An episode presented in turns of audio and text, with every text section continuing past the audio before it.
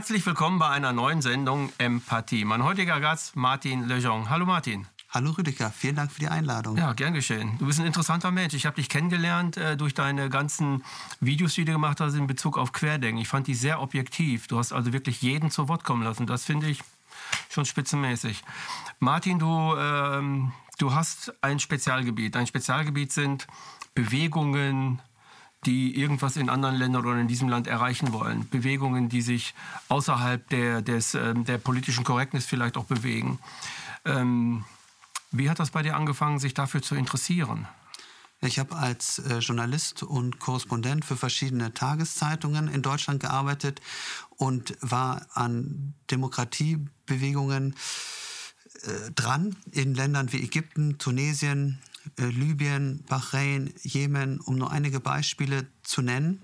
Und fand das unheimlich spannend, dass da die Leute aufgestanden sind gegen die diktatorischen Regime in ihren Ländern. Also da waren ja die furchtbarsten Diktatoren an der Macht. Äh, Mubarak in Ägypten, Ben Ali in Tunesien, ähm, die, die, Könige in, in Bahrain oder äh, in den Emiraten die, äh, der Ali Abdullah Saleh in Jemen, das sind ganz furchtbar, oder der, der Assad äh, in, in Syrien, da ist ja der Regimewandel noch nicht vollzogen worden. Das waren Folterer und Leute, die auch ganz eng mit den westlichen Regimen zusammengearbeitet ha haben, wenn es eben um wirtschaftliche äh, Verträge ging. Und äh, das hat mich fasziniert, dass dort die Menschen aufgestanden sind für die Demokratie, für ihre Freiheitsrechte und Bürgerrechte. Und ich habe das immer mit ganz viel äh, Empathie und Faszination beobachtet und habe darüber auch voller Begeisterung berichtet. Übrigens auch, als es dann in Israel äh, so einen Aufstand gab gegen die Regierung, als die Menschen dort gezeltet haben in Tel Aviv und auch demonstriert haben und sich für, für mehr Demokratie und Freiheitsrechte eingesetzt haben. Auch dort war ich in Israel äh, und fand es toll, dass die Leute da aufgestanden sind gegen soziale Ungerechtigkeit und gegen die Einschränkung ihrer Freiheitsrechte. Und als es jetzt äh, in Deutschland angefangen hat, vor allem im März, als es dann wirklich auch auf der Straße sichtbar war, die Bewegung des Widerstands für die Grundrechte und für die Freiheitsrechte, da habe ich gewusst, jetzt ist Deutschland der Ort, an dem ich das berichten muss und an dem ich das dokumentieren muss und bin seitdem dabei. Jede mhm. Woche mindestens auf einer Demo und äh, Interviews führen, weil mich einfach diese demokratischen Prozesse faszinieren. Und ich möchte die, die einfach äh, gut dokumentieren. Mhm. Du hast auch in verschiedenen Zeitungen äh, publiziert, ne? auch bekannten Zeitungen halt. Ähm, du hast gerade gesagt, dass diese ganzen, ich nenne sie mal äh, Menschenunrechter, äh, mit den mit westlichen Demokraten, also die die Menschenrechte im Grunde genommen verteidigen, zusammengearbeitet haben.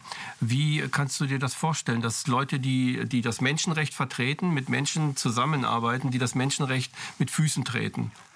Ja, das sind die wirtschaftlichen Interessen. Deutschland ist eine Exportnation, das weiß jeder, dass wir einen Handelsbilanzüberschuss haben, dass äh, viele äh, Millionen Arbeitsplätze in Deutschland äh, vom Export abhängig sind, vor allem in der äh, Schwerindustrie, Rüstungsindustrie. Und da geht es einfach nur darum, diese, äh, der Politik darum, diese Arbeitsplätze zu sichern und äh, die äh, Industrieprodukte zu exportieren. Und da spielt es überhaupt keine Rolle, ob dieses Land die Menschenrechte achtet oder nicht. Also es wurden auch Waffen und andere äh, schwerindustrielle Güter an Ägypten, Tunesien, äh, Jemen und, und andere Länder, auch Syrien, äh, exportiert, obwohl da äh, die Menschenrechte mit Füßen gestoßen wurden. Also nur darum geht es. Die Arbeitsplätze sichern äh, für die Anteilseigner der äh, Konzerne hier viele volle Auftragsbücher zu garantieren, den Export schön äh, zu mhm. steigern. Das ist das einzige Interesse. Und da, da, ist es doch alles Heuchelei, wenn man da die Menschenrechtssituation anspricht. Wir halten hier angeblich die Menschenrechte hoch, also die Politiker halten hier Demokratie und Menschenrechte Heuchelei. hoch. Ja, Heuchelei. Ne? Und in Wirklichkeit exportieren sie Güter, die die Menschenrechte mit Füßen treten und die, die Demokratie genau. so klein sogar wie Waffen, möglich halten. Sogar ne? Waffen. Also in ja, Jemen findet gerade einer der aller, aller schlimmsten Kriege der Welt statt. Ähm, es ist so grausam, dass es nicht in Worte zu fassen mhm. ist. Und dort sind von den führendsten deutschen Rüstungsunternehmen die Waffen im Einsatz. Das ist ganz schlimm. Und äh, da können auch alle Exportausfuhrbeschränkungen oder Embargos äh, helfen da nichts, weil das wird ja alles über ähm, äh, Drittländer oder äh, Schleichwege ausgeführt. Mhm. Man müsste da beginnen, dass man einfach sagt, man stellt keine Waffen mehr her. Das wäre doch der erste wirkliche Schritt Klar. zur Besserung. Ja, wir haben ja eine Regierung seit März, also Februar, März, die äh, ein Virus entdeckt hat und uns vor diesem Virus schützen will, weil sie die, den Humanismus hochhält. Was wir davon halten, brauchen wir hier in der, in der Kamera nicht zu sagen. Und wie viele Menschen sterben durch diese Waffen, durch, ja. äh, durch deutsche Bomben, die auf äh, Menschen im Jemen abgeworfen werden? Hm. Martin, Du hast äh, die Bewegung Querdenken wie auch die Anfangsbewegung, dem, der, die die Grundgesetze nach oben halten wollten von Anselm Lenz, hast du begleitet wie kein anderer Journalist und zwar von Anfang bis heute.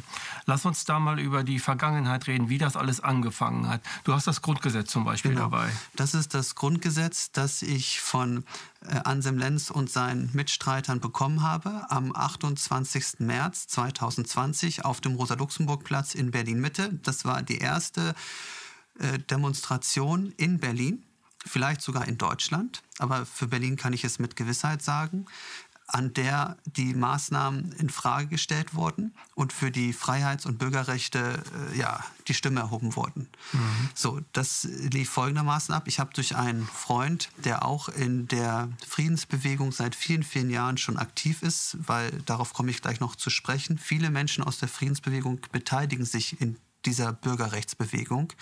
Der hat mir gesagt, du, da ist äh, am 28. März eine Demo auf dem Rosa-Luxemburg-Platz. Dann habe ich das recherchiert und habe herausgefunden, dass die von ähm, Nicht ohne uns ein Projekt der Kommunikationsstelle Demokratischer Widerstand in Berlin organisiert wird. Und die da, heute auch eine Zeitschrift hat. Die heute hat. auch eine Zeitschrift mhm. rausbringt, die heißt Der Demokratische Widerstand.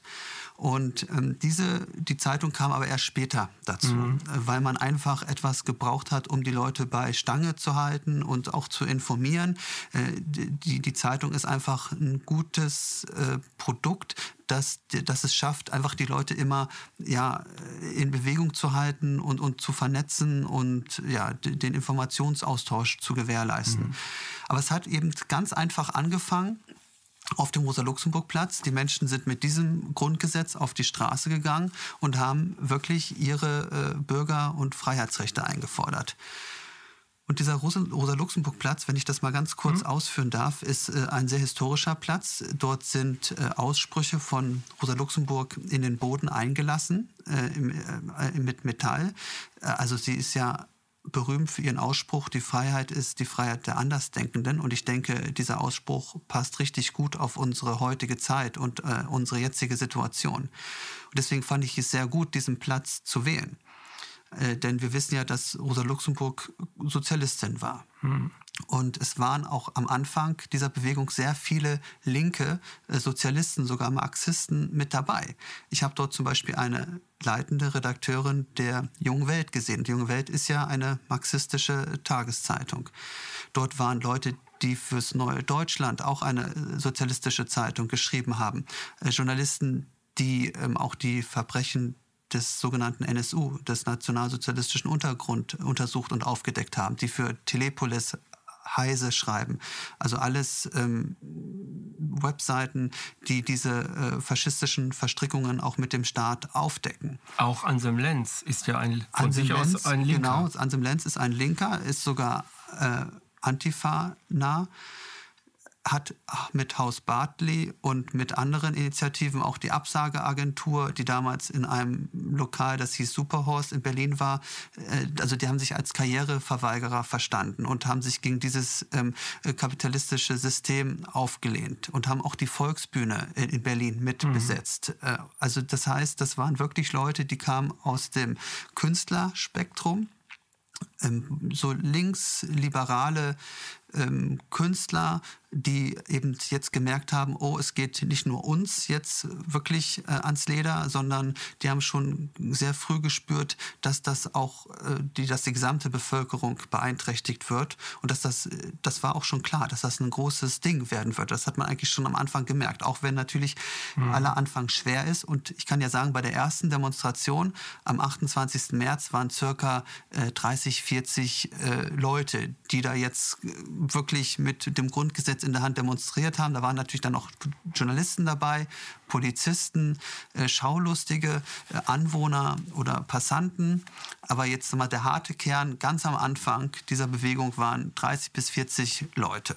Und darunter, wie gesagt, Leute von, auch von den Gewerkschaften. Ich habe von Verdi dort jemand gesehen, Vereinte Dienstleistungsgewerkschaft, die ist ja Mitglied im Deutschen Gewerkschaftsbund, DGB, also wirklich Leute, die dezidiert links waren, Arbeitnehmerinteressen vertreten haben, also jetzt wirklich keine Nazis, äh, mhm. Antisemiten oder Reichsbürger, wie es dann später immer in der Presse hieß. Und das war am Anfang auch nicht Querdenken. Das ist auch ganz wichtig, weil du hast mich ja mhm. gerade, äh, lieber Rüdiger, auf Querdenken angesprochen. Ja. Das hieß eben am Anfang äh, nicht ohne uns, ähm, demokratischer Widerstand. Es gab viele Namen, es gab viele lokale Bündnisse. Und Querdenken ist ja erst im, äh, im April dazugekommen äh, in Stuttgart. Und Cannstatter Vasen, ne? Cannstatter Vasen, beziehungsweise die erste Demo war sogar noch ähm, äh, äh, auf dem Schlossplatz, glaube ich, mhm. bevor es dann auf die Cannstatter Vasen ging.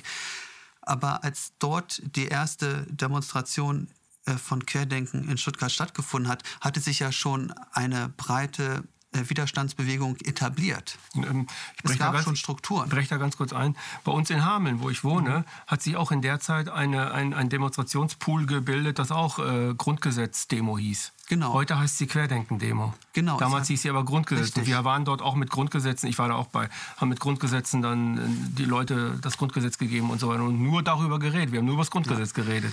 Also es gab wir für das Grundgesetz, mhm. wir verteidigen das Grundgesetz, dann gab es äh, Stadt, Ort, Kommune XY für das Grundgesetz, äh, Freiheitsbewegung. Also es gab so viele Bündnisse, die sind wie Pilze aus dem Boden geschossen. Es wurden dann auch schon die ersten Vereine gegründet gegründet, um diese Widerstandsbewegung in eine Struktur zu gießen, zum Beispiel 1 bis 19. Das sind ja die 19 äh, Grundrechteartikel in äh, unserem Grundgesetz. Das ist ein Verein, der sich gegründet hat, 1 bis 19. Dann gab es, ähm, äh, also äh, es ging überall zur Sache. Überall haben sich Bündnisse und Initiativen gebildet und davon war Querdenken eine. Mhm. Das, das muss man jetzt mal so ganz klar feststellen. Auch wenn die Presse die bürgerliche Presse mittlerweile äh, Querdenken als Synonym benutzt für diese Widerstandsbewegung, so muss man doch ganz klar feststellen, dass Querdenken nur eine von vielen verschiedenen Bewegungen, Initiativen, Vereinen und äh, Parteien gewesen ist oder ist. Ja? Und äh, das ist sogar Demonstrationen, die gar nichts mit, mit Querdenken zu tun haben und gar nicht von Querdenken angemeldet wurden, wurden auch in der Presse oder werden noch in der mhm. Presse als Querdenken-Demos dargestellt. Ja. Äh, dieses Label äh, tut natürlich der Bewegung insgesamt nicht gut, weil ja, wie wir gerade wissen, ähm, heute am 9. Dezember die Innenministerkonferenz der Bundesländer und äh, das mit dem Innenminister des Bundes zusammen Querdenken vom Verfassungsschutz beobachten lassen wollen. Zumindest wird beschlossen, so sieht es die aktuelle Beschlusslage vor, dass geprüft werde, ob man äh, diese Bewegung vom Verfassungsschutz äh, beobachten lassen wolle. Aber alle Tendenzen äh, und Beschlussvorlagen deuten darauf hin, dass es tatsächlich dann auch beobachtet werden wird und dass man dann eben auch mit äh, geheimdienstlichen Mitteln diese Bewegung ähm, ja, beobachten infiltrieren. infiltrieren so. Aber lass uns noch mal einen genau, Schritt zurückgehen. Ja, genau. Lass uns mal bei der Geschichte bleiben. Äh, Kampfstadter Vasen, erste Mal eine Riesendemo von ähm, Michael Ballweg organisiert mit Riesenanlagen, riesen, Riesenbühne. Äh, die Leute hatten dann den Abstand, aber es waren unglaublich viele Leute da. Das war, glaube ich, äh, ich glaube, das erste Mal war das die, der, die Initialzündung dafür, mhm. dass alles nur noch Querdenken hieß. Alles war auf einmal ein, eine Gruppe, die hieß Querdenken, obwohl es das damals ja gar nicht war. Ja. Querdenken, ist, Querdenken ist auf einmal wie so ein Impact in den Medien erschienen. Ja, also Querdenken hat das Ganze geschluckt. Querdenken hat diese Bewegung geschluckt und äh, auch bis heute nicht verdaut, sage ich mal. Das hat aber auch mit den Fähigkeiten von Michael Ballweg zu tun. Das ist ein sehr äh, intelligenter, erfahrener Unternehmer, ich würde mal sagen, ich würde ihn jetzt mal so aus meinen persönlichen Begegnungen und Interviews mit ihm als Nerd bezeichnen. Ist so ein richtiger IT-Nerd, der also richtig äh, Wissen hat von äh, Informationstechnologie, von Apps, von Programmieren, von digitaler Kommunikation. Also der ist da wirklich ein Fachmann auf diesem Gebiet. Hat er auch eine, mit, mit Media Access eine große Firma aufgebaut, die namhafte Kunden hat, also bis hin zu Industriekonzernen. Und der hat es natürlich verstanden, mit seinen Erfahrungen als Unternehmer, marketingtechnisch und äh, kommunikativ, das Ganze äh, in eine gewisse Richtung zu lenken und auch in, in, in eine Form zu gießen. Äh, das kann man natürlich so oder so sehen. Ob das jetzt gut war, dass da ein starkes Label entstanden ist, als Querdenken, was dann ja dann auch noch mhm. zu einer breiten Wahrnehmung dieser Bewegung in der Öffentlichkeit geführt hat. Oder ob es jetzt im Nachhinein äh, eher ähm, schwierig ist, dass jetzt alle als Querdenker gelabelt werden, obwohl sie nie etwas mit Querdenken zu tun gehabt haben und jetzt eben auch äh, mit in diesen Verruf geraten sind als äh, Objekte der Beobachtung äh, des Verfassungsschutzes. Aber du hast vollkommen recht. Also mit dieser großen ersten Demo auf der Cannstätter Vasen war einfach ähm, Querdenken aller Munde, auch weil sie es halt auch als erste, Michael Ballweg und Querdenken 711 haben es als erstes verstanden, das halt so geschickt zu vermarkten. Also es gab ja dann sofort die Querdenken-Buttons, alle in weiß mit, mit schwarzer Schrift, Querdenken Schals, äh, Mützen. Im Sommer gab es die Cappies, die Baseball-Cappies, jetzt gibt es die Wintermützen und jetzt die dickeren mhm. Winterschals. Es gibt jetzt sogar Winterjacken, Querdenken. Also es gibt eigentlich äh, ist ein rieses, riesiges, äh, riesige Auswahl an Merchandise. Ja? Und, genau. und man hat auch diese ganzen ähm, Webseiten, Telegram-Gruppen installiert und damit hat man natürlich, sage ich mal, der Bewegung sehr wichtige Werkzeuge zur Verfügung gestellt, die auch zu dem Zeitpunkt ihren, ihre Berechtigung hatten und ihren Nutzen hatten für die Bewegung. Aber wer natürlich diese Werkzeuge zur Verfügung stellt und kontrolliert, hat natürlich auch Einfluss und daraufhin und Außenwirkung. Also man hatte, Michael Ballweg hat es einfach geschafft, diese starke Außenwirkung ähm, mhm. aufzubauen und Querdenken als Marke zu etablieren. Er hat ja dann sogar Querdenken auch als Marke angemeldet beim Marken- und Patentamt äh, München. In, in München. So, aber man muss dazu wissen, so wie das bei dir in deiner Heimatstadt ist, dass es dazu immer diese lokalen Initiativen gab, die parallel mhm. zu dem, was in Stuttgart als Querdenken gelaufen ist, bestanden haben. Äh, auch, auch in Nürnberg hießen die anders oder, oder in, in, in Oldenburg. Da kann ich jetzt ganz viele Städte als Beispiele äh, aufzählen. Und auch nicht ohne uns von Ansem Lenz, von der Kommunikationsstelle Demokratischer Widerstand. Die haben auch schon am Anfang ein bundesweites Demo-Netzwerk etabliert. Also bevor überhaupt Michael Ballweg die erste Demo gemacht hat in Stuttgart, haben die schon ähm, gesagt, wir brauchen in jeder Stadt eine Nicht ohne uns Ortsgruppe haben auch mit Rocket Chat so ein ähm, bundesweites Kommunikationswerkzeug äh, mhm. etabliert, wo sich die verschiedenen lokalen Gruppen untereinander, aber auch äh, zwischeneinander austauschen konnten und haben da eigentlich schon sehr viel Pionierarbeit äh, geleistet. Ähm, die haben es halt nur, wie gesagt, marketingtechnisch nicht so geschickt gemacht und sind dann halt irgendwann nicht mehr wahrgenommen. Und sag ich mal, bundesweit betrachtet in der Öffentlichkeit äh, in, in den Hintergrund gerückt. Aber diese Demos gingen ja immer weiter. Samstag für Samstag am Rosa-Luxemburg-Platz. Und äh, kann ich dazu bitte noch kurz hm, was ja, sagen? Klar. Das Schöne an diesen Demos, das ist mir vielleicht in diesen Anfangswochen gar nicht so klar gewesen, war, dass da keine Bühne war. Also man hat sich Samstag für Samstag am Rosa-Luxemburg-Platz versammelt und das ist halt wirklich ein sehr schöner Platz in der Mitte Berlins. Äh, dort steht die Volksbühne, ein historisches äh, Theater. Da ist auch der Sitz der Partei Die Linke, die Parteizentrale im Karl-Liebknecht-Haus.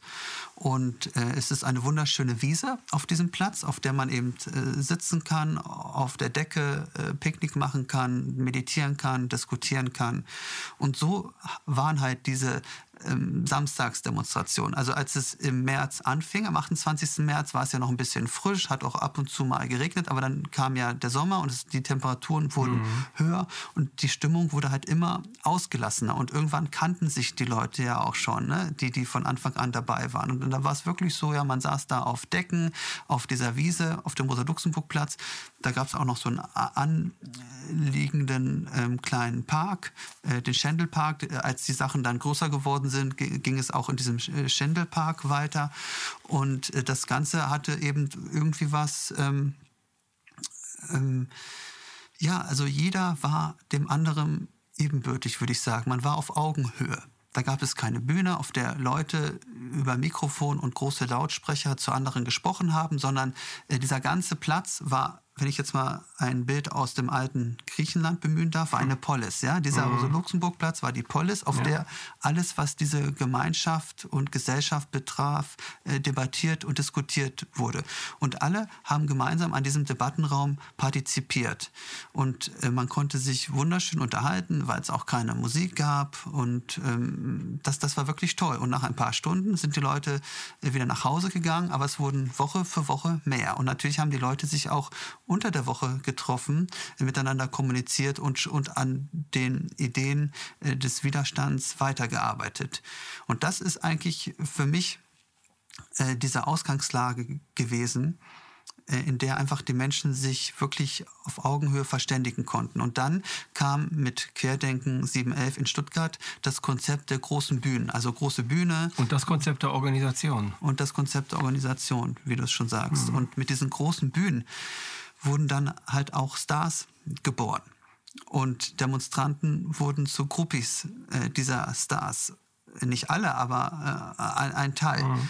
Und äh, dieser Debattenraum, den man ja von Anfang an wollte, der war plötzlich nicht mehr unter allen Teilnehmern, die sich äh, vor diesen großen Bühnen äh, versammelt haben. Denn die Musik und die Wortbeiträge, die waren so mhm. laut und, und das waren richtig professionelle Lautsprecher auf diesen Bühnen, wie bei Rockkonzerten. Man konnte, wenn man selber mit den Menschen, mit denen man dort war, sich verständigen wollte, konnte man sein eigenes Wort nicht verstehen. Und auch äh, meine Kollegin Anne Höhne vom, von der Kommunikationsstelle Demokratischer Widerstand, die sie mitgegründet hat und bei der sie noch Mitglied ist und die mit mir jetzt äh, Videos und do zeitgeschichtliche Dokumentation dieser Bewegung macht.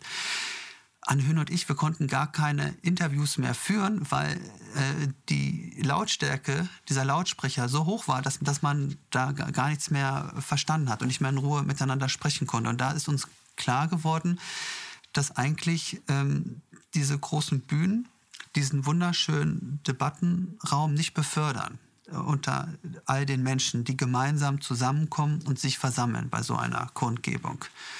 Und äh, irgendwann ist uns halt auch aufgefallen, dass, äh, ich sag's mal ganz salopp, immer die gleichen Menschen dort sprechen.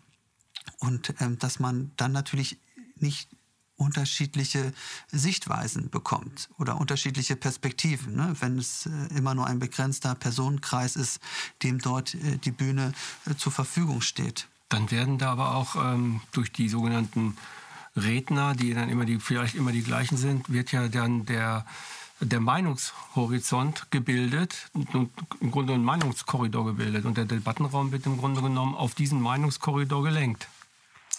also die Leute selber reden nur noch über das, was die Redner dort auch sagen. Also ich habe das in der Friedensbewegung auch mitgemacht. Und dann habe ich festgestellt, oh Gott, oh Gott, dieses mit dem Reden ist völlig blöd. Warum stehen wir oben und warum, also das ist mir irgendwann aufgefallen. Und dann habe ich, nicht mehr, habe ich dort nicht mehr geredet, weil ich das ziemlich komisch fand, weil das führt dazu, dass die Gruppe wirklich, die vor einem steht, einen nur noch anhimmelt. Man bekommt E-Mails ohne Ende, Anfragen ohne Ende, aber das wollte ich gar nicht. Ich will ja, ich will, will nicht der Papst werden für diese Leute. Die sollen selber in die Puschen kommen. Und das wird, das wird durch so etwas erstickt was du äh, beim Rosa Luxemburg so gut erklärt hast, dass die Leute untereinander reden und wenn die das tun, dann bilden die untereinander vielleicht auch Gruppen, Initiativen, Vereine, was weiß ich, was Ganz auch immer. Genau. Es entsteht etwas, was gar nicht dadurch entstehen kann, dass immer die gleichen Redner, immer die Beschallung und immer irgendwie, äh, ja, was, was, was heute halt Querdenken geworden ist, was dann äh, daraus entsteht. Und das ist jetzt tot in der Bewegung. Und deswegen, wir haben im Vorfeld schon darüber gesprochen, ähm, ist auch die, die Akzeptanz in der Bevölkerung, worüber, wir aber gleich erst sprechen werden, leider geringer geworden. Was mich am Anfang an dieser Bewegung, vielleicht hast du darauf eine Antwort, was mich am Anfang der, bei der sogenannten Querdenkerbewegung ziemlich fasziniert hat, aber auch zum Nachdenken gebracht hat, weil das kannte ich vorher von keiner Bewegung und ich habe viele mitgemacht. Ähm, da waren von Anfang an 30 Anwälte. Also das, wenn wir das in der Friedensbewegung gehabt hätten, wow, wir hatten nicht einen Anwalt, der mit uns irgendwas, also wie organisiert man so etwas, dass plötzlich so viele Anwälte dabei sind und dann so, äh, nach meiner Meinung jetzt gute, ich bin jetzt kein Jurist, ich weiß nicht, was ein guter Anwalt ist, aber die fühlen sich für mich gut an, was sie alle, der Markus Heinz ist ein guter Anwalt, finde ich, äh, was er so sagt. Ne? Ähm, aber wie, also wie kann das entstehen? Also wie ist das entstanden? Weißt du darüber irgendwas, dass plötzlich so viele Anwälte dabei waren? Nee, das kann ich mir nicht erklären, außer dass die Anwälte viel zu tun haben in, in dieser Zeit. Also äh, Michael Ballweg musste sich ja das Recht äh, erstreiten vor dem Bundesverfassungsgericht, um seine äh, Kundgebung dort in Stuttgart durchführen zu können. Und da hat Michael Ballweg eine sehr, sehr wichtige Entscheidung des Bundesverfassungsgerichts auch erstritten, die also wirklich in die Rechtsgeschichte auch äh, ein, eingehen wird. Und das ist auch ein großes Verdienst von Michael Ballweg, dass er da ähm, äh, direkt vor das Bundesverfassungsgericht gezogen ist, als man dort sein Recht auf Versammlungsfreiheit seitens der Versammlungsbehörde Stuttgart äh, einschränken wollte. Und äh, es laufen ja zig Klagen mhm. gegen diese Eindämmungsmaßnahmenverordnungen, die jedes Bundesland hat, oder gegen das Bevölkerungsschutzgesetz, das viele auch als Infektionsschutzgesetz kennen. Da, da laufen unzählige äh, Klagen und auch im, im, privaten Bereich. Also muss mein Kind äh, im Schulunterricht eine Maske tragen. Also da, da, da sind zig Klagen an den Bayerischen Verwaltungsgerichtshof in München und an die Verwaltungsgerichte in, in glaube ich, vielen äh, Bundesländern. Ich habe es jetzt nur in Bayern ein bisschen näher mhm. verfolgt äh, gegangen. Also ich sage mal so, das ist natürlich ein ganz wichtiges Betätigungsfeld, diese Einschränkungen des äh, Grundgesetzes, äh, der, der bürgerlichen Rechte, der Freiheitsrechte, äh, die Maßnahmen, Ein Eindämmungsverordnungen. Also das ist äh, ein ganz, ganz weites Feld und, und da denke ich, braucht es brauchen die Menschen, die sich da rechtlich wehren möchten, ob jetzt zivilgerichtlich, verwaltungsgerichtlich, ähm, Anwälte, weil das, das, da, dazu braucht man ja Fachleute. Und, und es gab ja diese Anwälte, die das auch erkannt haben als großes äh, Betätigungsfeld und sich dann auch eingearbeitet haben, weil erstmal war ja für jeden dieses Fachgebiet neu. Vorher gab es ja solche. Mhm. Eindämmungsmaßnahmenverordnungen gar nicht. Da muss man, muss man sich natürlich auch mal auseinandersetzen. Und es gibt ja dazu auch noch gar keine, noch nicht so viele höchstrichterliche äh, Sprüche, weil es ja alles sich erstmal aufbaut. Jetzt, es geht jetzt erstmal Stück für Stück durch die Instanzen im, im Laufe auch der, der vergangenen und nächsten Monate. Also ich denke mal, dass es einfach äh, darin begründet ist. Also dass, dass die auch dadurch aufgescheucht wurden und sich selber auch äh, angeboten haben, da jetzt was zu tun. Ne? Ja, also ich denke, so. ich denke, ähm, bei, bei der Friedensbewegung, da war ich jetzt nicht so tief drin, dass ich das jetzt beurteilen könnte, weil du gesagt hast, da seien nicht so viele Anwälte dabei gewesen. Da gab es vielleicht nicht so viele Fälle. Ja, nicht so viele Rechts, Rechtsprobleme in ja, dem nicht, Sinne. Weil nicht, nicht so viele konkrete, mm. weil sagen wir es mal so, Rüdiger, jeder Bürger in diesem Land ist doch von diesen Maßnahmen betroffen und von diesen ja, Einschränkungen. Jeder. Und jeder. Und zwar könnte, direkt. Direkt. So. Und das sind also über den Daumen gepeilt über 80 Millionen Menschen. Wenn mhm. jetzt nur ein Bruchteil dessen diesbezüglich klagt, entweder vor einem zivilen Gericht oder vor einem Verwaltungsgericht, dann kann man sich ja ausrechnen, was das für ein Pool äh, an, an Fällen ist. Und da, da werden natürlich dann auch Juristen benötigt, die das äh, ab, abarbeiten. Ähm, was ich nochmal sagen wollte zu dem Demo-Konzept, ja, mhm. also wenn eben die Leute auf den Bühnen immer, immer dieselben sind und dann eben eine gewisse Bekanntheit erlangen, was ja ganz zwangsläufig der Fall ist. Da gebe ich dir recht, das ist, das ist insofern nicht gut, äh, weil man ja erstmal noch für sich selber denken muss und am besten verschiedene Sichtweisen äh, mitgeteilt bekommen soll, um eben diesen Debattenraum so weit wie möglich und so tief wie möglich auszugestalten.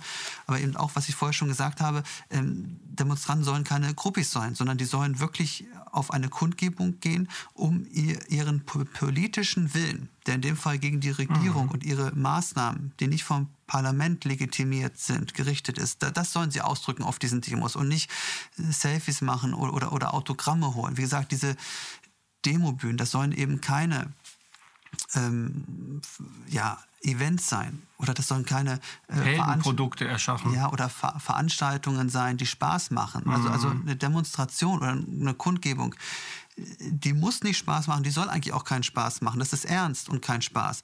Und äh, mhm. wir haben es gesehen, wenn wir jetzt gleich, oder wir werden ja gleich nochmal ein bisschen chronologisch vorgehen. Es mhm. gab aber, wenn ich mal vorspringen darf, am 18. November fünf Wasserwerfer in Berlin, die den Protest ähm, ja, beregnet haben. Beregnet haben angeblich, aber äh, es gab auch ein paar direkte äh, Wasserstöße. Äh, so, ich war ja die ganze Zeit dabei und das Beregnen ist natürlich auch höchst unangenehm. Es waren ja Temperaturen knapp über dem äh, Gefrierpunkt. Also, also es war schon ziemlich kalt und sowieso schon regnerisch und, und grauer Himmel an dem Tag. Also es war sehr ungemütlich und wenn man dann eben völlig durchnässt wird von, von dem Wasser, von fünf Wasserwerfern, das ist sehr, sehr unangenehm und da holt man sich sofort äh, eine Erkältung, eine Grunde ein Angriff an die Unversehrtheit der Teilnehmer, also der Demonstranten. Ja, und dieser Wasserwerfereinsatz vom 18.11., der stößt auf richtig große Kritik innerhalb der Polizei. Also ähm, das hat... Das war wohl, total unverhältnismäßig, das sieht da ein Blinder. Kam wohl nach den Informationen, die ich habe aus Polizeikreisen, mhm. kam die Anordnung von oben also direkt vom, von der Senatsverwaltung und der Polizeiführung, der Polizeipräsidentin. Und dann müssen halt die Polizisten als Befehlsempfänger, die dort ähm, den Einsatz, sag mal, ausbaden müssen, die müssen dann diese Befehle ausführen. Ja, ob, ob es ihnen dabei gut geht oder nicht, ob sie das für die geeignete oder verhältnismäßige Maßnahme halten oder nicht. Und äh, ich, man konnte ja durchsehen durch das äh, Glas. Ähm, ich habe da keine glücklichen Gesichter gesehen bei den Polizisten, die diese fünf Wasserwerfer ähm, gefahren haben und dann immer auf, auf die Wasserkanonen drücken mussten, um, um, um die Leute nass zu machen. Also die, die habe ich jetzt nicht so wahrgenommen, als ob die dabei Spaß gehabt hätten, sondern also da habe ich jetzt keine ähm, äh, erfreuten Gesichter gesehen man muss ja auch mal so sagen, dass was den Menschen dort vorgeworfen wurde, die sich am 8.11. am Brandenburger Tor ver versammelt haben, den wurde ja ein Verstoß zum Beispiel gegen die Pflicht zum Tragen eine, eines Mund-Nasenschutzes vorgeworfen oder Verstoß gegen die Einhaltung des Abstandsgebotes von mindestens anderthalb Metern oder äh, Teilnahme an einer äh, aufgelösten Versammlung oder hm. das sind alles Ordnungswidrigkeiten. Das sind keine Straftaten, von denen wir hier sprechen. Und aufgrund einer, einer mutmaßlichen Verletzung, einer, einer, äh, ja, einer, einer Sache nach der, nach, also nach einer Ordnungswidrigkeit, das ist einfach völlig mhm. unverhältnismäßig da, mit ja. Wasserwerfern gegen vorzugehen. Und deswegen hat das auch innerhalb der Polizei äh, wie auch innerhalb auch vieler politischer Beobachtung, Beobachter viel Kritik hervorgerufen. Und interessant ist, dass das zum Beispiel äh, keine Querdenken äh, Protestbewegung war dort am 18.11. Äh, vor dem Reichstag gegen die Verabschiedung des neuen Bevölkerungsschutzgesetzes. In den Medien äh, wurde es aber so berichtet. Ja, das machen, das habe ich ja vorhin schon mhm. angesprochen. Mhm. Die Medien äh, framen die ganze äh, Widerstandsbewegung, die ganzen Bürgerrechtler also die Bürgerrechtler werden als Querdenker geframed und die Widerstandsbewegung als Querdenken, obwohl diese Bewegung, wie gesagt, viel mehr ist als Querdenken. Und gerade am 18.11., da, das war das hatte absolut nichts mit, mit Querdenken zu tun. Das kam wirklich aus der Bevölkerung. Da sind also Leute, äh, teilweise auch kurzfristig, wie ich von einigen Teilnehmern erfahren habe. Anne Höhne und ich haben den ganzen Tag von morgens bis tief in die Nacht dort Interviews geführt. Viele haben uns gesagt, wir sind äh, erst kurzfristig hingekommen, einfach äh, weil wir gehört haben, der Bundestag wolle an dem Tag dieses Bevölkerungsschutzgesetz beschließen und danach soll es gleich durch den Bundesrat und danach soll gleich der Bundespräsident unterschreiben.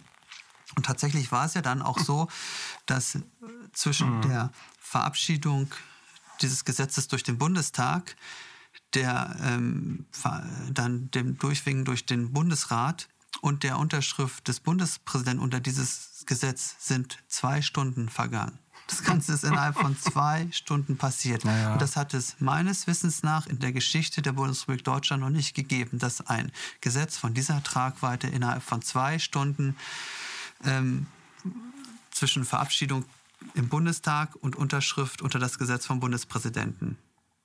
Alles innerhalb von zwei Stunden. Und das wurde ja auch schon so angekündigt, dass man das so vorhabe. Das hat ja zu Recht viele Demokraten viele wahre Demokraten empört. Mhm. Und da haben uns viele gesagt, ja, wir sind da einfach hingefahren. Also dem ging kein Aufruf, kein mir bekannter Aufruf von äh, Querdenken äh, voraus. Mhm. Das, und das, das, wenn ich da jetzt noch mal ein bisschen springen darf, diese Emanzipation von diesem ähm, jetzt mal aus Stuttgart gesteuerten Protest, das sage ich jetzt völlig wertfrei. Wie gesagt, die haben sich ja viele, Stuttgart haben sich ja viele Verdienste erworben im, im, in der Geschichte, in der noch jungen Geschichte dieser Freiheitsbewegung. Diese Emanzipation kam eigentlich schon am 7. November in Leipzig. Da war auch wieder das Konzept der großen Bühne auf dem Augustusplatz. Mhm. Ein wunderschöner Platz zwischen dem Gewandhaus, in dem sehr schöne Konzerte stattfinden, und der, der Leipziger Oper in der Nähe des Hauptbahnhofes, sehr zentral gelegen. Also am 7.11. ein wunderschöner sonniger Tag. Da wurde eben auch eine große Bühne aufgebaut. Das Konzept wie immer, sage ich mal, ne, was man gewohnt ist von diesen großen Demos. Äh, viele bekannte Gesichter, äh, darunter auch wieder Markus Heinz äh, und andere.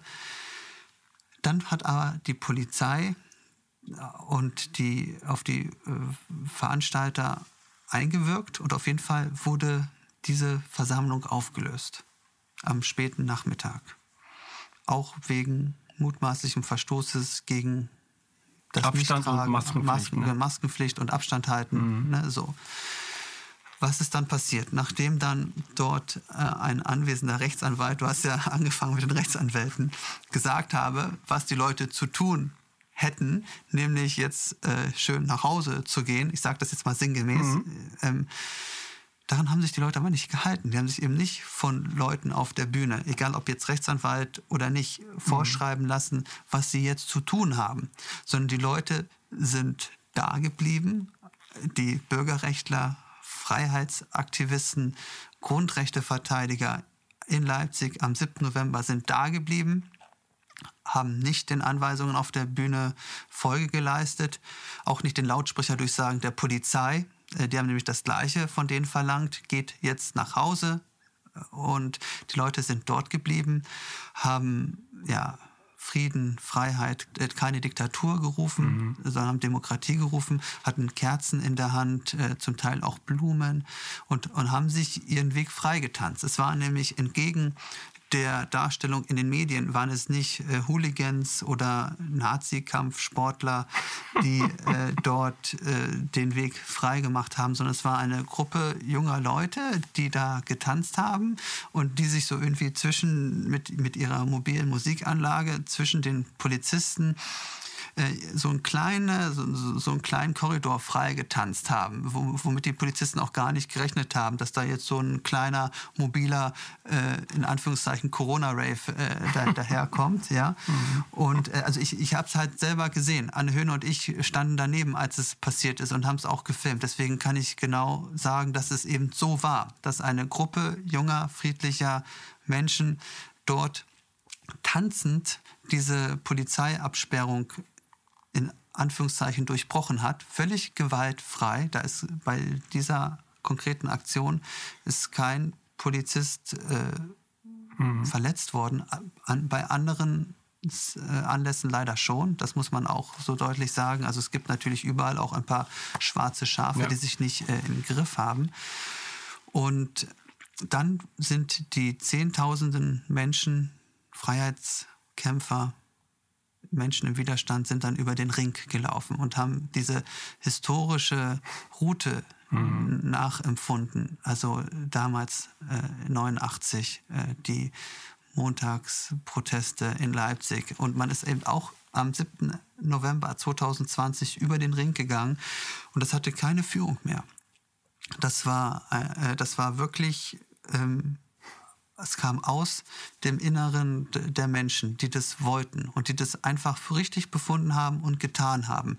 Und sogar es hatte sogar nicht nur keine Führung, sondern eigentlich die Leute, die das Ganze dort veranstaltet haben und äh, ne, öffentlich kommuniziert haben, was sie machen sollten, haben ja sogar das Gegenteil von ihnen verlangt. Die waren sogar dagegen, dass es einen Aufzug gäbe nach der aufgelösten Kundgebung auf dem Augustusplatz. Also man hat sich als Bewegung praktisch von dieser Führung emanzipiert am 7. November. So habe ich das äh, empfunden und erlebt. Und das war neben dem 1. August, jetzt sind wir ein bisschen gesprungen, auf den ich mhm. auch noch zu sprechen kommen möchte, einer der äh, ergreifendsten Momente, die ich auch als Journalist und Dokumentarist erlebt habe. Dieser äh, Marsch über den Ring in der Nacht in Leipzig am 7. November, als die Menschen ja auch Einigkeit und Recht und Freiheit gesungen haben und ja für Frieden, Freiheit und Demokratie eingestanden sind. Das war und das, das war wirklich äh, unglaublich. Das war, das war historisch, was da am 7.11. War das für dich ist. ergreifender als ja. der 1. August? Du warst äh, ja am 1. August auch dabei. Am 1. August war ich auch da, das war auch ergreifend. Also ich muss sagen, der 1. August war auf eine ganz andere Art und Weise ergreifend. Der 1. August war wichtig, um überhaupt also für die Bewegung, damit diese Bewegung überhaupt erstmal für sich selber wahrnehmen konnte, wie viele sie überhaupt sind. Mhm. Weil bis dahin waren ja die Demonstrationen und Proteste, ob jetzt in Stuttgart oder in, in Berlin oder in den vielen, vielen anderen Städten, Dörfer und so weiter oder auch auf den Straßen, Landstraßen, ja, die waren ja natürlich immer lokal begrenzt. Und das war ja auch das Konzept. Äh, lokal, dezentral, äh, verschiedene äh, Basisgruppen Graswurzelbewegungen. Das hat ja eigentlich erstmal auch als, äh, als Konzept äh, Sinn gemacht. Und am 1. August war sozusagen die erste große zentrale äh, Demonstration dieser ganzen Bewegung. Und das hat der Bewegung erstmal klar gemacht, wie viele es überhaupt sind. Das konnte man ja vorher nicht wahrnehmen. Man war vorher vielleicht zu, höchstens zu ein paar Tausend äh, versammelt, aber nicht, nicht zu Hunderttausenden. Mhm. Und ja, 35.000 würde ich mal sagen, hat ja, hat ja die Mainstream-Presse daraus gemacht. Äh, der Polizeisprecher sagt mir an dem Tag sogar, es seien 17.000. Äh, 17.000, so viele? Ja. ähm, es gibt aber einen Polizeiführer, mhm. der ja. gesagt hat, es seien 800.000. Mhm. Ähm, und es gibt noch einen weiteren leitenden Polizisten, der auch gesagt hat, es seien 800.000.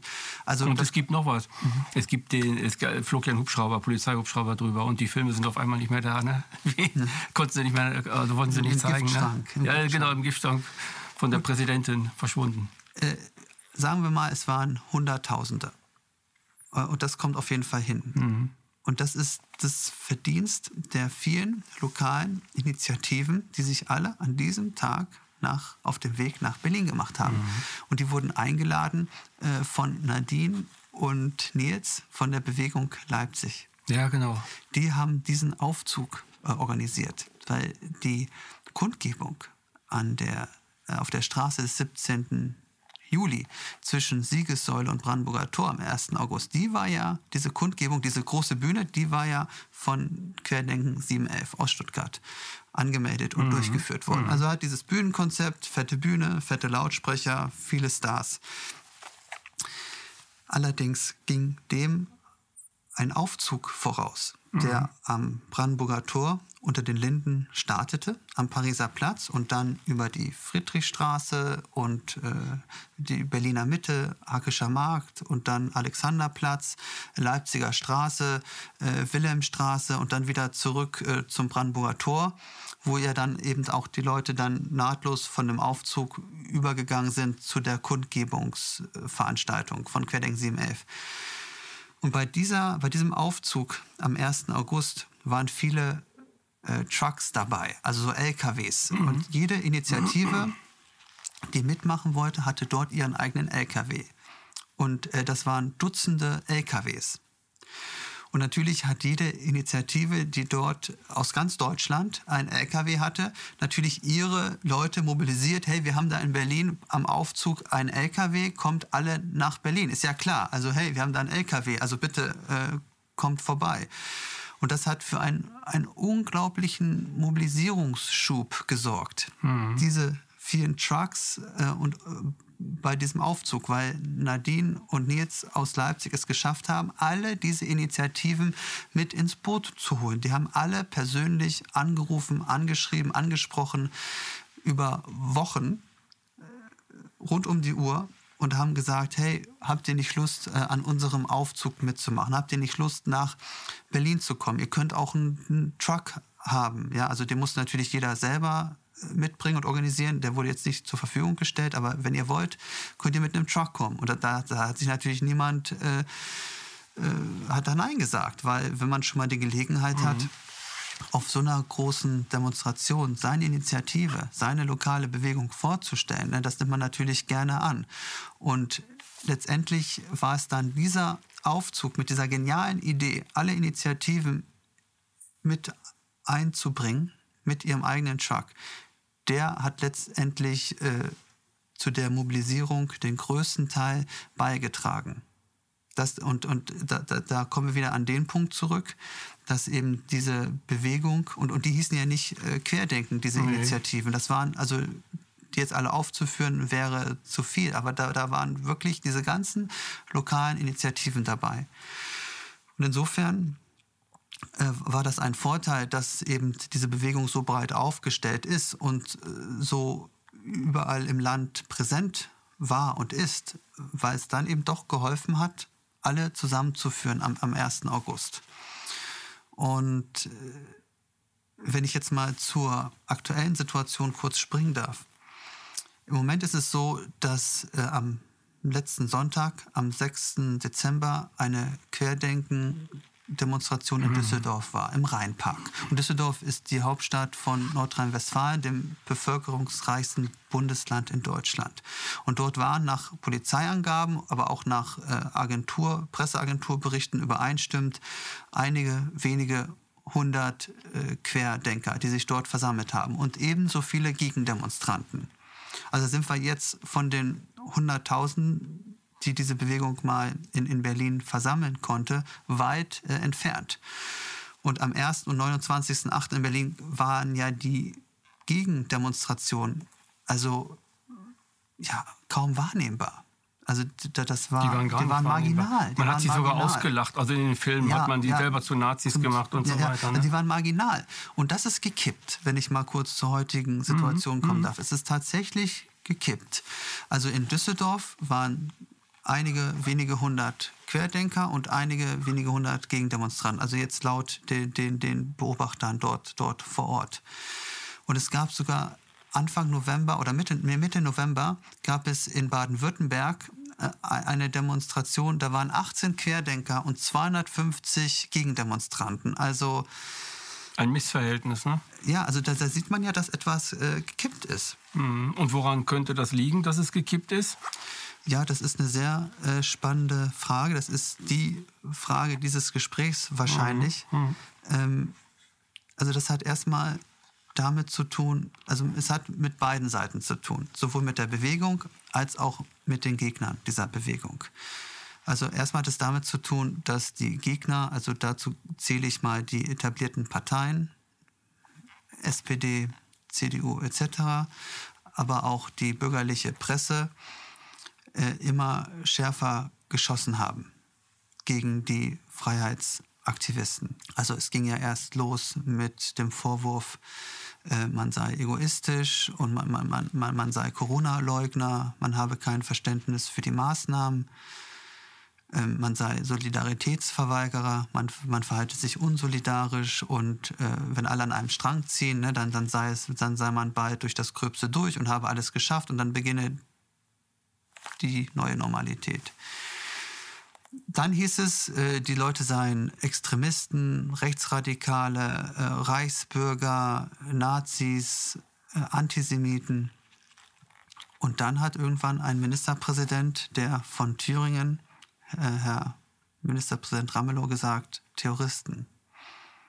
Es seien Terroristen. Also hat sie, er hat sie zu Terroristen gemacht? Ja, in einem ja, also das heißt, das ist immer weiter äh, eskaliert, äh, bis hin jetzt eben äh, zu der Meldung von heute, dass die, dass die zumindest die Verfassungsschutzbehörde Baden-Württemberg und das Bundesamt für Verfassungsschutz ähm, Querdenken beobachten wollen.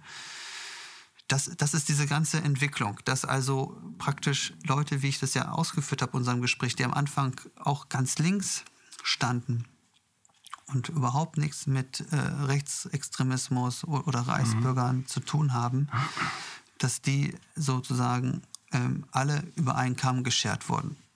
Und auch wenn dort Reichsflaggen oder Reichskriegsflaggen zu sehen waren bei den Demonstrationen oder Leute von der AfD oder von der NPD, so waren die doch in einer ganz extremen Minderheit. Das muss man ganz klar so sagen. Das ist eine absolute Minderheit, die sich Also ich betone es noch einmal für die Zuschauer hat. hier, mhm. dass du ein Journalist bist, der von Anfang an ja, genau. aktiv dabei war und nicht äh, irgendwie den Fernsehen angemacht hat und jetzt anfängt zu reden, sondern du warst, ich habe da so viele Videos von dir gesehen, du warst bei fast jeder Demo, zumindest ja. äh, was in Berlin der Fall ist, warst du in dir, warst du genau, von Anfang an dabei. das heißt, du bist im Grunde ein Chronist ja. dieser ganzen Bewegung auch, ne, von außen. Ja, und ich habe also hab nicht nur gefilmt und fotografiert und Interviews ge geführt seit dem 28. März, sondern ich habe auch mit den Leuten zwischen den Demos Kontakt gehalten, habe sie immer wieder nach ihrer Motivation, nach ihrer ähm, Orientierung gefragt, nach, nach ihren Zielen. Und äh, ich möchte noch mal ganz kurz zusammenfassen, was die gegenwärtige Situation ist. Also wir haben die fehlende Akzeptanz in der Bevölkerung, dass da die Stimmung gekippt ist gegen die äh, Widerstandsbewegung. Wir haben jetzt das Problem der Verbote. Es mhm. wurden schon immer einzelne Demonstrationen äh, verboten, aber eben nicht bis hinauf zum Bundesverfassungsgericht, das bisher die äh, Versammlungen und Aufzüge äh, erlaubt hat. Mhm. Aber jetzt mit äh, Bremen äh, am letzten Samstag, dem 5. Dezember, hat die Bewegung es erstmals erlebt, dass ein Bundesverfassungsgerichtsurteil das Verbot einer Demonstration bestätigt hat. Und zwar so, dass es nicht, nicht äh, ich kenne den juristischen Begriff jetzt nicht, dass man das, was das Bundesverfassungsgericht gesagt hat, nicht, hinter, äh, nicht hinterfragen ist falsch, nicht aber anfechtbar. Nicht, anfechtbar, nicht anfechtbar, genau, nicht anfechtbar. anfechtbar. Genau. Und äh, es gab schon mal ein, eine Verbotsbestätigung durch das Bundesverfassungsgericht. Gericht. Das war am 29. August. Das war die sogenannte von Michael Ballweg geplante verfassungsgebende Versammlung. Mhm. Die war äh, in Form eines äh, ja, circa zweiwöchigen Protestcamps auf der Straße des 17. Juni und äh, an der Siegessäule in, in Tiergarten in Berlin geplant. Äh, meiner Meinung nach eine noch nicht ganz ausgereifte Idee, die etwas zu früh kam, weil ähm, um eine Verfassung sich zu geben als Volk, braucht man die Mehrheit des Volks hinter sich.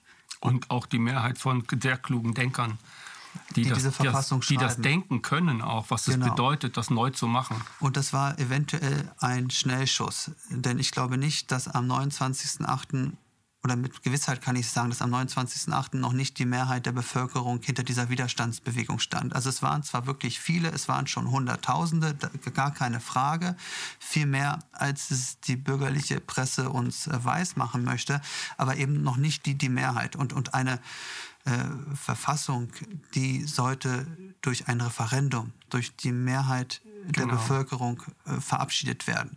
Und die Menschen für so ein äh, Referendum, für eine Volksabstimmung hatte man noch nicht äh, zusammen. Also das war viel zu früh. Und außerdem hat man sich mit dieser Sprechweise verfassungsgebende Versammlung auch schon gleich äh, möglicherweise auch gar nicht gewollt in diesen Reichsbürgerverdacht begeben, weil es auch äh, Reichsbürgerströmungen gibt, die von einer verfassungsgebenden Versammlung sprechen. Also das war vom Wortlaut her äh, sicherlich nicht ganz ausge, ausgereift und auch zum Zeitpunkt. Äh, und auch vielleicht nicht ganz durchdacht. Ja, gut, aber das, da ging es darum, dass am 29.08. Das, das Bundesverfassungsgericht äh, in Karlsruhe gesagt hat, ja, das, äh, ein Camp kann unter Pandemiebedingungen derzeit nicht stattfinden und werde nicht erlaubt. Aber jetzt am 5. Dezember in, in, in Bremen, da hat eben das Bundesverfassungsgericht zum ersten Mal eine Demonstration im Zusammenhang hier mit den Maßnahmengegnern und Maßnahmenkritikern beschlossen.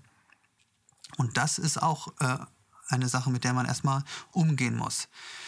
Dann äh, haben wir noch das äh, Problem, dass diese fehlende Akzeptanz in der Bevölkerung auch zu viel mehr Gräben und Spaltungen, auch mhm. nicht nur am Arbeitsplatz, sondern auch im privatesten Bereich, in, innerhalb der Familie führt. Also am Anfang, ja gut, da gab es, weiß ich auch von Ehepaaren, da ist der, der eine Ehepartner zur Demo gefahren am 1. August nach Berlin und der andere äh, Ehepartner ist zu Hause geblieben und hat gesagt, äh, was, was fährst du dahin, was, was, was für eine Schnapsidee? Oder da sind doch nur äh, Covidioten oder Corona-Leugner, was wird so, was wird so bei, bei, also ne, dieses dass sich das durch die Familien zieht. Das ist ja auch für viele, die in dieser Widerstandsbewegung aktiv sind, äh, eine Belastung. Und auch neu in der ganzen Bewegung, in ganzen Bewegungen, die ich kenne. Also es hat noch nie so eine, so, eine, so eine, Spaltung gegeben innerhalb von Familien, wie es jetzt durch Corona halt passiert. Es hat ja auch noch nie eine solche äh, Widerstandsbewegung und, und mhm. Freiheitsbewegung gegeben. Also so wie ich das bisher wirklich nur in meinem kurzen Leben ne? in, in, in anderen Ländern erlebt habe. In der mhm. BRD ist das meiner Wahrnehmung nach einzigartig. Mhm. Also ich, ich habe sowas, wie gesagt, schon in, in Ägypten, in Tunesien, äh, der arabische Frühling da in den Ländern Nord Nordafrikas erlebt, aber, aber äh, auch in Sudan jetzt kürzlich äh, vor, vor, vor etwa einem, anderthalb Jahren. Aber ich habe das, hab das noch nicht in, in, in Deutschland erlebt. Und das ist ja das Spannende für, für einen Journalisten, für einen Chronisten, für einen Dokumentaristen, das äh, miterleben zu dürfen und mitbegleiten zu dürfen. Wie würdest du die Zukunft der Bewegung sehen oder die Zukunft von dem, was äh, ja, die neue Normalität bedeuten könnte? Also die Frage möchte ich sofort beantworten, noch mit einem kleinen Einschub hm? für die Frage, was der Grund für die Krise sei, der, in der die Freiheitsbewegung im Moment steckt. Das ist nämlich meiner Meinung nach ein, das Fehlen eines gemeinsamen Ziels. Und auch ein, eine freiheitliche, demokratische Bewegung braucht ein gemeinsames Ziel, um als gemeinsamer Protest äh, bestehen zu bleiben. Denn nur ein gemeinsames Ziel äh, vereint die Leute und hält sie halt auch bei, bei der Stange. Wenn man kein gemeinsames Ziel hat, auf das man gemeinsam hinarbeitet, dann ähm, fehlt einem die Perspektive. Und dann ist man vielleicht so durch den Moment äh, getrieben und hat dann so tolle Gefühle wie am 1. August. Oh Mensch, ist das, ist das schön hier. Ich, ich war ja auch ganz berührt als, als, als Zuschauer. Aber äh, man merkt ja jetzt, dass die Leute abspringen und dass die Leute nicht mehr zu den Demonstrationen kommen, wie in Düsseldorf am 6. Dezember, nur noch ein paar hundert Teilnehmer. So, dieses gemeinsame Ziel ist nicht ausgegeben worden von der Führung, ich sage jetzt mal zum Beispiel von Querdenken. Muss man ja auch nicht äh, verlangen. Ähm, Michael Ballweg hat zum Beispiel im Gespräch mit mir immer gesagt, ähm, er wolle einen Debattenraum schaffen, er mache ein äh, Demo-Netzwerk, dem stelle er seine Strukturen, sein Know-how, sein, seine, seine Kenntnisse zur Verfügung und das, das hat er ja auch gemacht. Und ist, es ist ja auch ein mhm. enormes äh, Demo-Netzwerk äh, entstanden. Aber er hat nie zum Beispiel gesagt, dass er eine Partei gründen wolle. Also die Querdenken-Partei, die hat er nie angestrebt, obwohl ich ihn ich habe ihn danach gefragt und da, da hat er gesagt, äh, ich, ich, wir sind keine politische Partei. Das, das, das darf ich hier so sagen, dass er das gesagt hat. Und vielleicht hat überhaupt, und er hat aber auch stattdessen kein anderes Ziel ausgegeben, außer natürlich das Ziel, das auf der Hand liegt, dass man sich wünscht, die, das normale Leben zurückzuhaben, dass, diese, dass dieses äh, Maßnahmenregime beendet werde und dass die Freiheits- und Grundrechte wiederhergestellt werden. Gut, das sind ja die Ziele, die, die auf der Hand liegen. Aber nun gibt es ja diese Widerstandsbewegung seit acht Monaten. Und es ist ja genau das Gegenteil passiert. Die Grundrechte und Freiheitsrechte werden immer, immer stärker eingeschränkt und die Lockdowns werden immer länger und immer härter. Die Eindämmungsmaßnahmen, Verordnungen werden immer schärfer. Äh, immer kürzere Abstände zwischen den einzelnen Verordnungen, immer kürzere Abstände zwischen diesen Ministerpräsidenten und, und Kanzlerinnenrunden, in denen man sich einigt, äh, bundesweit auf das weitere Vorgehen, noch schärfere Maßnahmen, noch härterer Lockdown, noch größere Einschnitte in die Grundrechte. Und gleichzeitig ist ja auch die Repression gegen die äh, Demokratieverteidiger größer gewesen. Zum Beispiel fünf Wasserwerfer im Einsatz in Berlin. Das hat es seit fast einem Jahrzehnt nicht mehr gegeben. Immer mehr äh, äh vorläufige Festnahmen, Identitätsfeststellungen, Strafanzeigen. Man wird ja, mit Ordnungswidrigkeiten... zählen auf einmal nicht mehr viel, genau, werden, werden immer nur hinterfragt.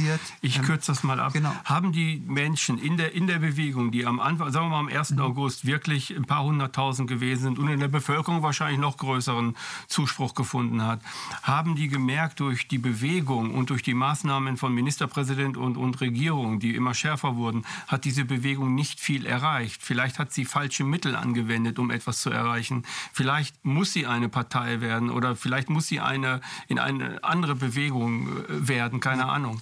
Also man muss jetzt mal eine Tatsache zur Kenntnis nehmen. Mhm. Deutschland ist eine Parteiendemokratie. Ohne Parteien läuft hier nichts. Die Parteien sitzen in den Rundfunkräten, bestimmen, wie der öffentlich-rechtliche Rundfunk abzulaufen hat. Ist ja ein großes Thema, äh, große Debatte, Erhöhung des Rundfunkbeitrags mhm. im Moment. Ähm, also die Parteien sind, sind, sind überall in den, in den Führungsgremien der Gewerkschaften, in, in allen Bereichen des gesellschaftlichen, sozialen und auch des wirtschaftlichen Lebens sind die Parteien. Ohne Partei kann man in Deutschland nichts erreichen. Ob ich das gut oder schlecht finde, sei jetzt mal dahingestellt. Das ist ein einfach Blatt. eine Tatsache. Das mhm. ist eine Tatsache. Ohne Parteien Richtig. läuft nichts in Deutschland. Und wie ich schon gesagt habe, eine äh, freiheitliche ähm, Graswurzelbewegung braucht auch, wie diese Widerstandsbewegung, braucht auch ein gemeinsames Ziel, auch dieser freiheitliche Protest. Und wenn man etwas erreichen will, braucht man eine Partei. Also kann eigentlich ein Ziel dieser Widerstandsbewegung nur eine Oppositionspartei sein, eine geeinte vereinte Oppositionspartei diesen Namen auch, auch verdient. Und das kann zum Beispiel die AfD aus zwei Gründen nicht sein. Erstens ist die AfD erst ziemlich spät auf diesen Zug aufgesprungen, nachdem sie gemerkt hat, oh, das, diese Bewegung kann ich auch äh, für meine parteipolitischen äh, Vorteile nutzen. Und zum Zweiten gibt es halt einen äh, rechtsextremistischen Flügel in der AfD, mhm. der einfach... Sie ist verbrannt in der Mitte. Sie ist verbrannt, ja, in der Mitte, weil wegen diesem rechtsextremistischen Flügel, den die Partei auch nicht dominieren konnte. Es gibt konnte. zum Beispiel äh, Statistiken, die man geführt hat, ja. aus welchen, aus welchen ähm, äh, politischen Gruppen vornehmlich die, die Bewegung äh, Querdenken resultiert. Weißt du, aus, aus welcher Partei hauptsächlich Grüne, da? Die Grüne. Genau, die ja, Grünen. Es waren auch Grün, äh, die Grünen. auf dem Rosa wenn man das erstmal ja. verstanden hat, dann genau, hat man eigentlich ein Konzept, dann hat man eigentlich was, was ganz Interessantes für genau, sich. Genau, genau. Eigentlich sind die Grünen, ich habe ja auch gesagt, äh, auch die Linken waren da und auch mhm. Gewerkschafter. Ja. Es sind eigentlich äh, Menschen aus der bürgerlichen Mitte. Aus der mhm. politischen Aus der Mitte. neuen bürgerlichen Mitte, sagen genau, wir mal, die sich genau. nach der Etablierung der CDU bis hin zu Ganz den 70er genau. Jahren entwickelt hat in Deutschland. Durch die Strömungen der, der, der Grünen und dann nach der äh, Vereinigung, also 89, durch die sogenannte Linke. Ganz genau. Und es sind ja in dieser Bewegung auch das habe ich, der habe ich ja selber kennengelernt auf ja, der Demonstration. Da sind Polizisten, da sind Richter, Staatsanwälte, Soldaten, hohe Beamte, Unternehmer, Journalisten. Das muss man sich mal vorstellen. Also die Intelligenz ist da auch äh, ja, vertreten. Die, vertreten. die bürgerliche Mitte, ja, die ist da vertreten. Die ist Teil dieser Widerstandsbewegung. Auch wenn das nach außen hin nicht so kommuniziert wird, weil man sich natürlich auch bedeckt hält. Man hat ja auch Angst äh, um, um seine Karriere, um seine Besoldungsstufe, um seine äh, Pension und so weiter, seinen Beamtenstatus. Das kann ich alles verstehen, aber die sind da und die sind äh, aktiv. So, nicht nur die Rechtsanwälte, die du jetzt schon mehrmals ja, ja, angesprochen ja, hast. War ja nur, dass ich mich darüber gewundert habe. Die Zeit ist leider gleich zu Ende. Ich musste äh, äh, diese Partei braucht es. Die, diese mm, Partei muss alle Leute vereinen aus allen Splittergruppen, aus allen, aus allen Initiativen, aus allen Verein und diese Partei muss 2021 bei der Bundestagswahl antreten und ähm, möglichst viel Direktmandate holen, weil es durch die 5%-Hürde sehr schwierig ist, äh, als Partei in den Bundestag gewählt zu werden. Aber man kann über direkt gewählte Mandatsträger in den Bundestag kommen. Aber das schafft man nur, wenn eine Oppositionspartei wirklich äh, diese Bewegung repräsentiert und wenn alle an einem Strang ziehen und in dieser Partei sich vereinen und über ihre eigenen ähm, Vorteile mal hinwegsehen für, für einen Moment. Und, und, ich will mal zum Abschluss bringen und deine Meinung dazu mhm. hören. Ähm, es gibt in der Psychologie äh, das Phänomen von Realbild und Idealbild. Also es gibt sehr viele Menschen, die stecken in ihrem Idealbild fest, haben eine Idealbeziehung, ein Idealhaus, ein Idealkind, haben einen Idealberuf, leben aber nicht in ihrer eigenen Realität. Sie, die nehmen ihre eigene Realität nicht an, weil die eigene Realität nicht lösbar ist, weil sie keine, keine entsprechenden Bewältigungskompetenzen entwickeln, um das zielorientiert, lösungsorientiert zu bewältigen. Und das Gleiche merke ich bei Querdenken. Wenn ich, bei, wenn ich in einer Bewegung keine Zielorientierung habe, keine Lösungspräferenzen äh, dominieren das Ganze hin zu einem Ziel, was ich mir stelle. Das kann ja plötzlich auch meinetwegen auch vielleicht anders werden, weil, weil das Ziel vielleicht falsch gewählt wurde. Aber all diese Dinge, die erlebe ich dort gar nicht. Was, also ich erlebe dort ein Idealbild, aber kein Realbild. Ich, ich erlebe dort keinen Bezug zur wirklichen Realität. Was du gesagt hast mit Deutschland ist ein Parteienland und die Parteien sind im, Rundfunk, im Rundfunkrat, die sind eigentlich überall vertreten, wo Machtkonstellationen was zu sagen haben, um Gestaltungskompetenz im, im Land zu erwirken, um, um Gruppendynamiken zu bilden und so weiter. Und das, äh, ich glaube, das hat die Querdenken-Dämung in ihrer Führungsriege noch gar nicht verstanden. Genau. Kann das sein?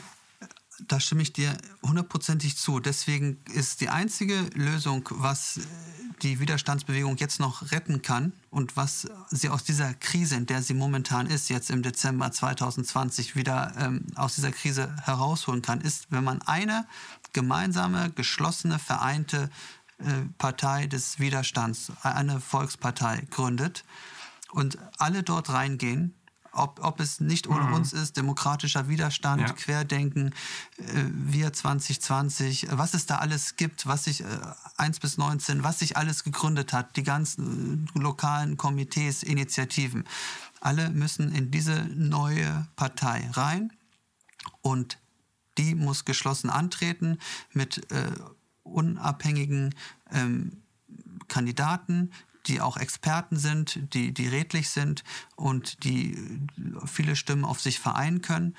Und da darf man mhm. sich auch keine Konkurrenz machen zwischen verschiedenen Bündnissen und Initiativen. Das geht nur, wenn man an einem Strang zieht. Und das muss jetzt das gemeinsame Ziel dieser äh, Freiheitsbewegung sein. Sonst wird sie äh, zermürbt von der Repression, ja. von der Propaganda, von de, de, den Maßnahmen der Regierung. Mhm. Sie braucht quasi das, was, was äh, in den 70er Jahren durch die Hamburger Räte bei den Grünen Holger Strom gemacht hat. Er hatte die Idee zu den Grünen und auch zur Rotation, was für die Partei passte, aber äh, was für die heutigen Querdenker natürlich unpassend wäre. Sie brauchen jemanden, der die ganzen Gruppen, die dort drin sind, vereinen kann zu einer Idee und dann losrennen kann. Martin, ich danke dir für dein Kommen. War ein schönes Gespräch, sehr aufschlussreich. Dir, das war eine weitere Sendung Empathie. Heute mit Martin Löcher.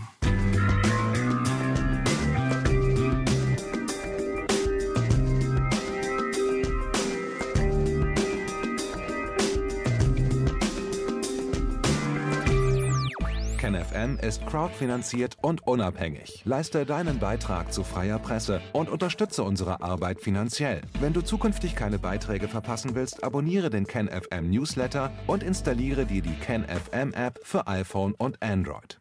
Weitere Informationen auf canfm.de/support.